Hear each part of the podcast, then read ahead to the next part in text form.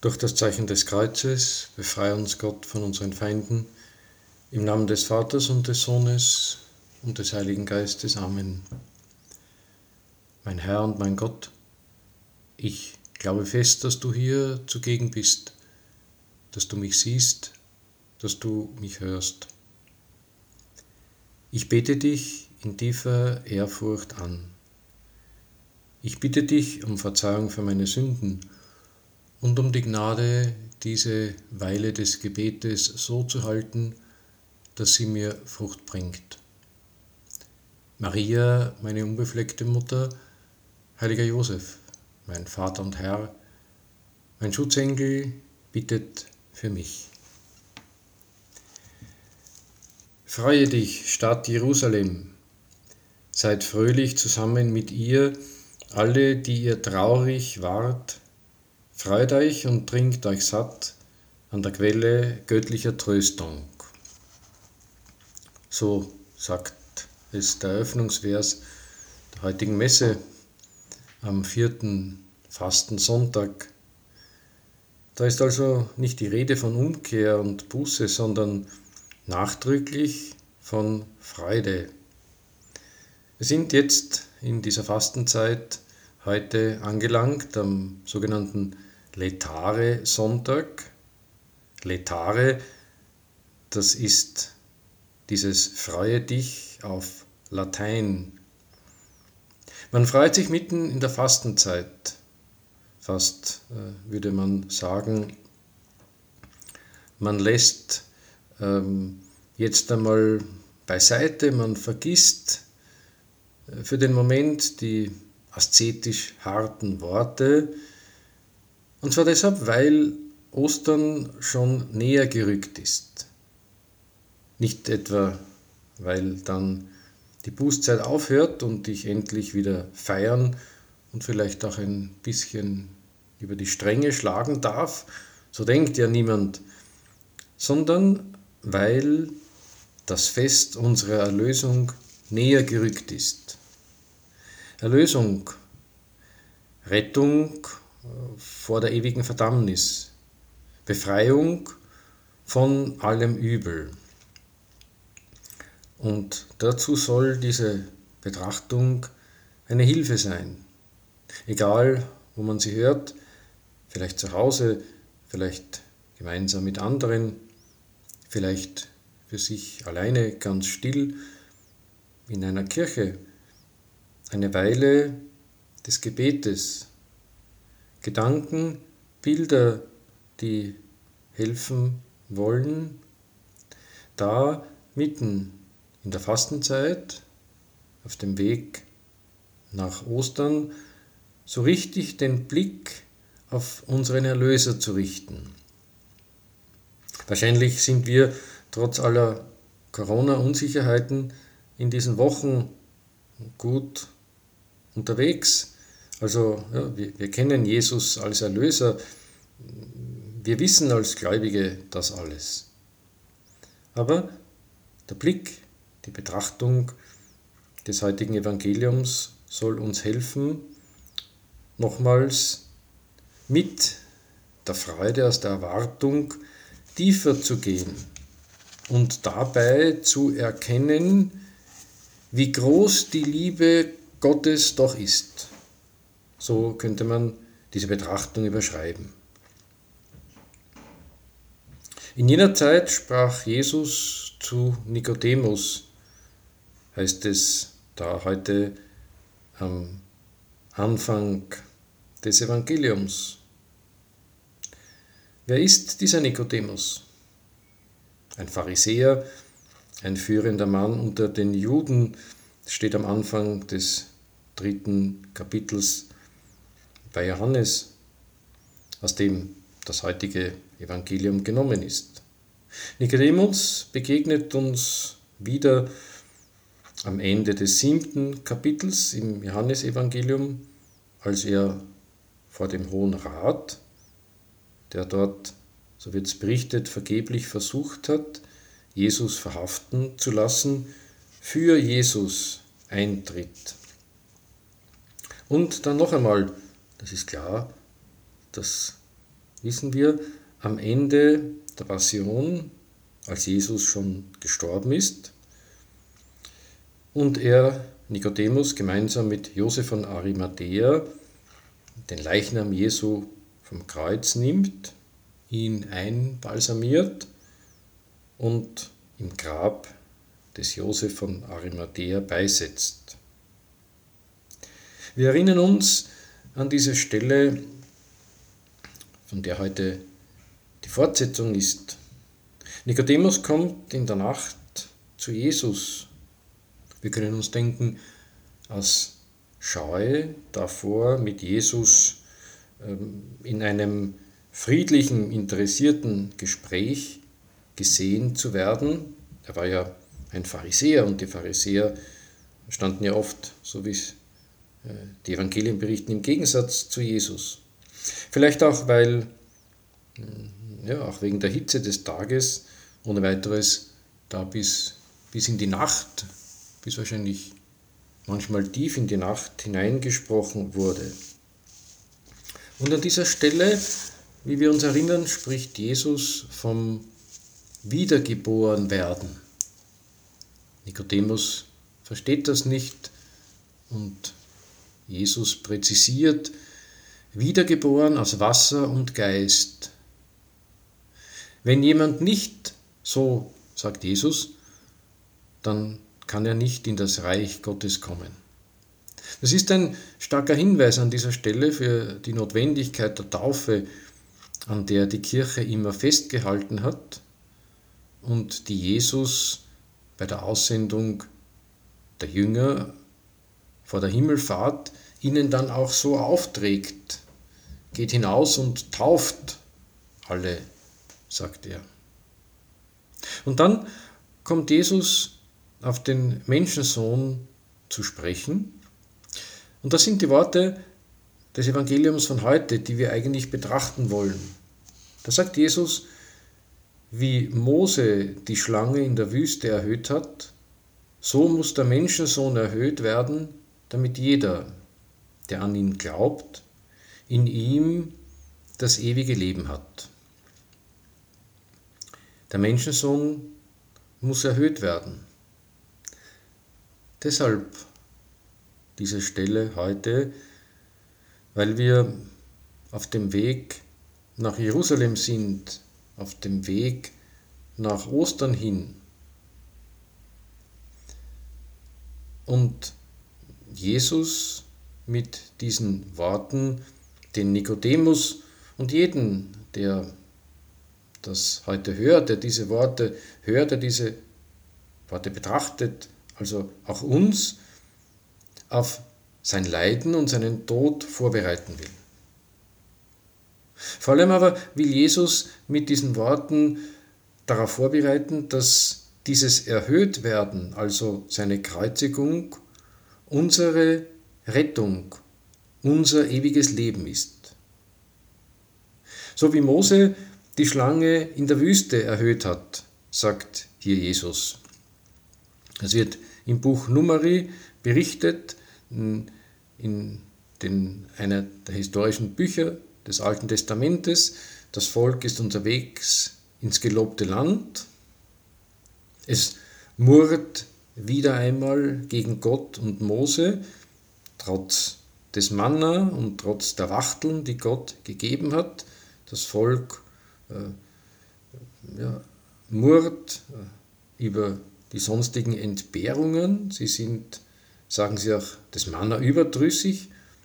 Und dann, so wie es im Alten Testament manchmal geschieht, dann, man könnte sagen, er straft Gott. Das heißt, er, wie es ja erzählt wird, er schickt Giftschlangen und die beißen die Israeliten und die Israeliten sterben. Dann äh, bitten sie Mose um Hilfe und auf das Wort Gottes hin macht Mose eine Schlange aus Kupfer und hängt sie an einer Fahnenstange auf. Und dann heißt es, wer ähm, gebissen wurde von einer Schlange und zu der Kupferschlange aufblickte, der blieb am Leben. Die Schlange an dieser Stange ist Urbild für Christus. Aber wenn wir das so betrachten und vergleichen, dann ist das natürlich mit, mit Christus, das ist viel mehr und es ist ganz anders. Es ist nicht bloß ein am Leben bleiben, sondern Jesus spricht hier vom ewigen Leben. Der von der Schlange gebissene, so könnte man sagen, ist der vom Bösen, von der Sünde betroffene, getroffene, geschwächte. Aber hier im Neuen Testament, so wie Jesus sagt, überlebt er das nicht nur, sondern Jesus sagt ewiges Leben. Hier verspricht er uns das ewige Leben. Jesus sagt, jeder, der an ihn glaubt, wird in ihm das ewige Leben haben. Und dann noch einmal, im nächsten Satz ist der zweite gleiche Halbsatz, denn dann sagt Jesus, denn Gott hat die Welt so sehr geliebt, dass er seinen einzigen Sohn hingab, damit jeder, der an ihn glaubt, nicht zugrunde geht, sondern das ewige Leben hat. Wie groß die Liebe Gottes doch ist, so sehr hat Gott die Welt geliebt. Das ist das Wesentliche, ja das Entscheidende an unserer Religion, für unser christliches Leben, für unser Leben als Gläubige, ja auch hier und jetzt, unser ganzes Leben lang, für unser ganzes Leben und auch in dieser Fastenzeit, dass ich das annehme, dass ich das im Glauben annehme, dass Jesus, der Sohn Gottes, für mich gestorben ist und dass ich dadurch das ewige Leben habe, wenn ich glaube. Da ist alles drin. Deshalb wird es auch, wird diese Stelle, also Johannes 3, 16, das Evangelium im Evangelium genannt. Und deshalb hat äh, diese Schriftstelle auch Eingang in die Kultur gefunden, vor allem die von Amerika und sogar in die Popkultur. Und das alles aus Liebe. So sehr hat Gott die Welt geliebt. Da kann ich, wenn ich diese Worte betrachte, da kann ich sozusagen ein bisschen, wohl nur ein bisschen, diese unendlich große Liebe Gottes erkennen. Da kann ich hm, durch die Betrachtung hm, etwas gleichsam dahinter erkennen, erahnen, erspüren, wie sehr Gott die Welt, die Menschen, alle Menschen und auch mich liebt. Und das mag wohl Paulus gespürt haben, als er im Brief an die Galater schreibt, er hat mich geliebt und sich für mich hingegeben. Er, mich, sagt Paulus. So diese Gegenüberstellung, es ist als ob Paulus auf Jesus schaut und sagt, er, mich. Er, der Sohn Gottes, die zweite göttliche Person, Gott selbst in all seiner Unendlichkeit. Mich. Mich, also ich, irgendein Mensch sozusagen, mit seinen Fehlern und Schwächen, vergänglich und sterblich. Aber er hat mich geliebt, sagt Paulus. Und so kann es jeder von uns sagen, kann es nachsagen, Wort für Wort, Buchstabe für Buchstabe durchsprechen und auskosten. Vielleicht muss ich das, ja sicher kann ich das ähm, bei einem Kreuz vor einem Kreuz betrachten. Ich ich kann da, oder würde sagen, ich muss da in die Kirche gehen.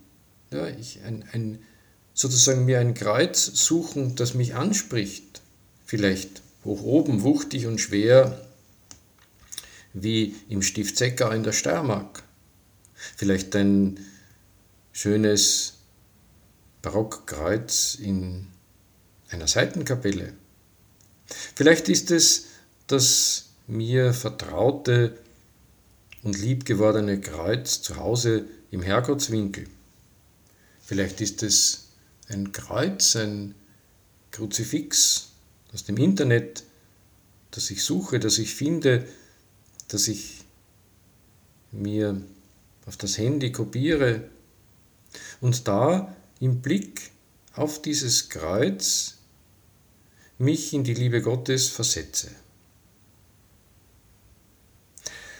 Aber bei dieser Stelle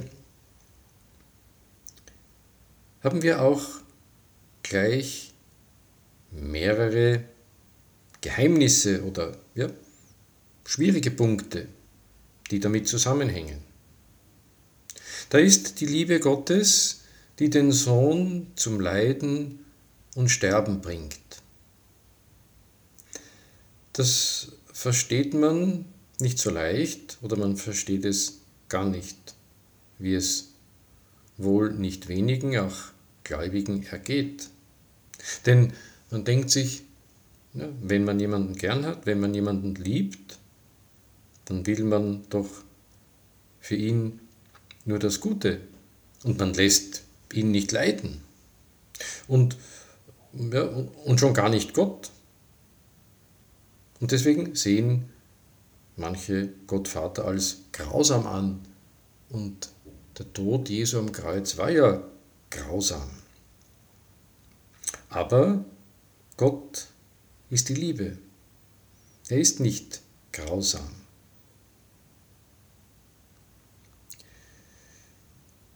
Denn einerseits hat der Sohn Gottes aus freien Stücken diesen Tod auf sich genommen, um uns zu erlösen, was sich aus den verschiedenen Schriftstellen ergibt und was auch die Kirche immer gesagt hat, wie es auch bei Johannes heißt, dass er sein Leben freiwillig gibt und es wieder nimmt. Und andererseits schauen wir da etwas, ersehen wir, erkennen wir etwas von dieser Liebe Gottes, diesem Geheimnis der Liebe Gottes. Diese Liebe ist so groß, diese Liebe zu uns ist so groß, dass Gott seinen eigenen Sohn nicht verschont, wie Paulus im Römerbrief schreibt, sondern ihn für uns alle hingegeben hat. Und dass in Gott Liebe mit Leiden lassen nicht unvereinbar ist. Das geschieht ja manchmal auch im menschlichen Bereich unter uns Menschen, wenn man so sagen kann, wenn zum Beispiel die Eltern ähm, ein Kind ins Spital bringen zu einer Operation, weil das für das Kind in dieser Situation notwendig ist, dann machen sie das, auch wenn sie wissen, dass das Kind jetzt leiden wird und sie selber leiden darunter. Aber es ist das Notwendige, das Richtige. Sie machen das aus Liebe. Oder wenn man sich vorstellt, vielleicht auch, auch eine Maßnahme in der Erziehung, ein Nicht-Geben, ein Nicht-Gestatten, worunter der Betroffene, der Betreffende zunächst irgendwie vielleicht leidet, aber letztlich geschieht das zu seinem Besten. Natürlich verstehen wir, dass in Gott nicht wirklich und ganz, denn sonst wäre Gott nicht Gott. Aber wir können die Größe der Liebe Gottes betrachten und wir können auch erkennen, dass sie, wenn man das so sagen kann, Gott selbst verändert. Natürlich gibt es in Gott nach der Theologie keine Veränderungen in unserem Sinn. Aber andersherum betrachtet, verändert ihn seine eigene Liebe, so könnte man es sagen. Sie bringt ihn in Bewegung, sie bewegt ihn, sie führt ihn dazu, für uns seinen Sohn hinzugeben. Und da kann ich mich fragen, in Bezug auf meine eigene Liebe, wie ist denn meine Liebe? Bringt sie mich auch in Bewegung? Verändert sie mich? Oder ist sie am Ende statisch, bewegungslos, sodass das eigentlich keine Liebe ist, sondern entweder nur Eigenliebe oder satte Bequemlichkeit? Und wenn Gott seinen Sohn für uns hingibt, dann, wieder menschlich gesprochen, glaubt er doch an uns, glaubt er an mich, glaubt er an mich im Sinne von, er vertraut mir. So wie ein Vater seinem Sohn, seiner Tochter vertraut und das ihm oder ihr auch sagt, durch Gesten, durch Taten zeigt, ich vertraue dir, du kannst das, du schaffst das, du machst das sicher gut.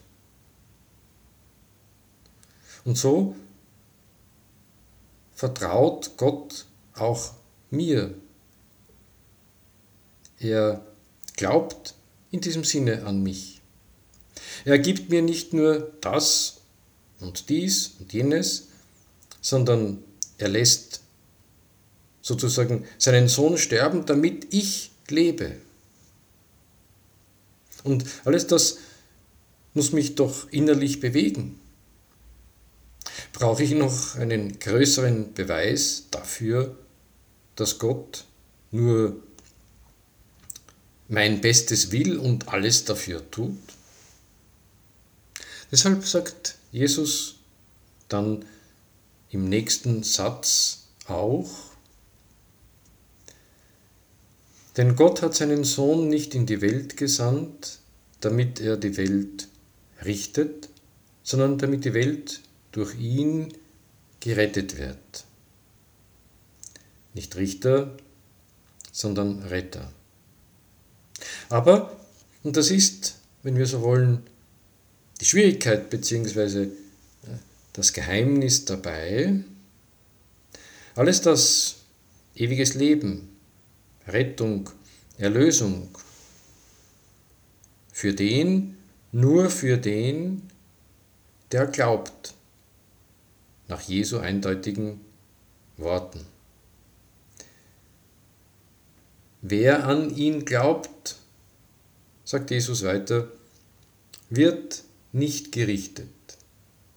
Wer nicht glaubt, ist schon gerichtet, weil er an den Namen des einzigen Sohnes Gottes nicht geglaubt hat. Da haben wir direkt neben diesen ermutigenden und hoffnungsvollen Worten aus dem Mund Jesu auch dieses man könnte sagen, ja, harte und eindeutige Wort, wer nicht glaubt, ist schon gerichtet. Erlösung? Ja. Ewiges Leben? Ja.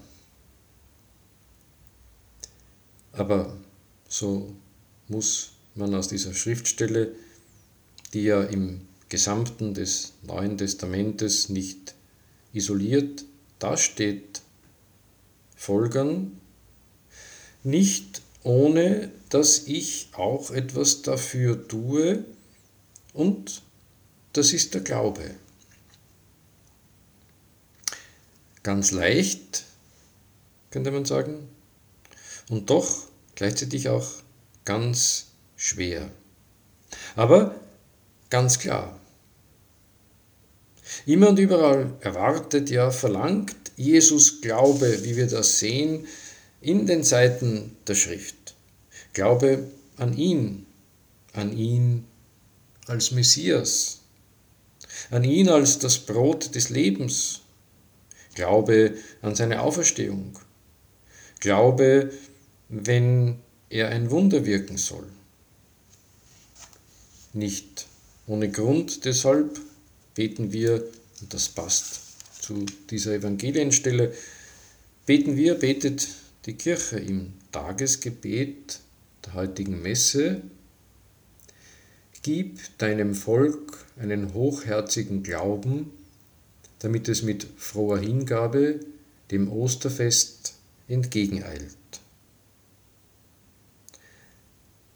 Den Glauben, den wir dann in der Osternacht im Taufversprechen erneuern, nachdem wir allem Bösen widersagt haben. Um ihn wollen wir heute bitten, um eine Stärkung dieses Glaubens können wir uns in diesen Tagen, die uns in der Fastenzeit noch bleiben, und es sind ja äh, noch drei Wochen, da können wir uns auch darum bemühen, wenn wir beten, wenn wir diese Schrifttexte lesen und betrachten, auch in der ehrlichen Auseinandersetzung mit einem selber, damit ich erkenne, wo habe ich im Glauben vielleicht eine Lücke, was sind meine Zweifel, wo habe ich vielleicht etwas so, so etwas wie ein schwarzes Loch. Gib deinem Volk einen hochherzigen Glauben. Wie kann ich dazu kommen? Abgesehen davon, dass wir um den Glauben bitten, dass wir Gott um Vermehrung des Glaubens bitten, wie wir wissen, als theologische Tugend muss mir Gott sozusagen den Glauben vermehren, kann ich das äh, substanziell nicht selber machen, aber ich kann ähm, auch äh, Schritte setzen, die dabei helfen. Gehen wir wieder hin zum Kreuz, schauen wir mit Glauben auf das Kreuz und mit Liebe. Wer, wie es heißt im Alten Testament, wie wir gesehen haben, von einer Schlange gebissen wurde und zur Kupferschlange aufblickte, blieb am Leben. Unser Blick zum Kreuz muss viel mehr sein.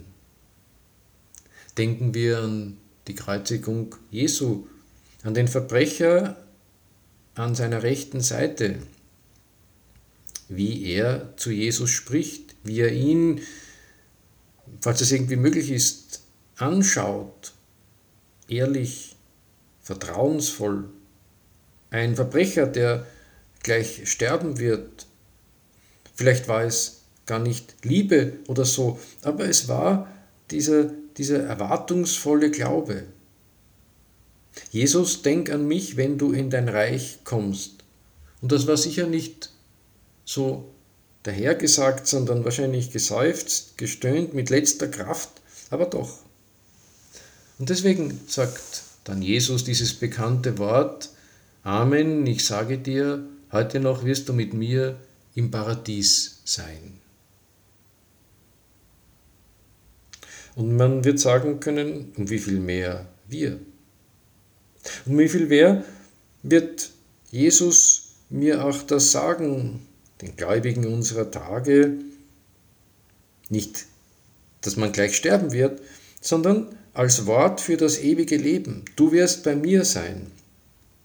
Und gleichzeitig auch angewandt auf unser Alltagsleben mit Jesus, dass er da sein wird und dass er mich mit seinem Kreuz begleiten wird und mir Kraft geben wird, damit auch ich mein Kreuz trage.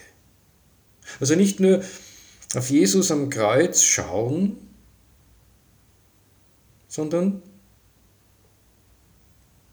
mich in Bewegung setzen und damit ich dann selber das Kreuz eines jeden meiner Tage annehme. Das soll meine Antwort sein auf die Liebe Gottes und das kann jeder im Anschluss an die Betrachtung in diesen Tagen für sich selbst erwägen im Gebet. Wie ist meine Liebe zu Gott? Wenn die Liebe Gottes so groß ist, wie ist meine Antwort aus Liebe? Wie liebe ich Gott, der mich so sehr liebt? Der heilige Josef möge uns besonders in diesem ihm gewidmeten Jahr in eine viel größere Nähe zu Jesus bringen, so wollen wir ihn bitten. Und Maria, Urbild des Glaubens, möge uns helfen, dass wir in ihrem Sohn diese so große Liebe Gottes erkennen. Ich danke dir, mein Gott, für die guten Vorsätze, Regungen und Eingebungen, die du mir in dieser Betrachtung geschenkt hast. Ich bitte dich um deine Hilfe, sie zu verwirklichen.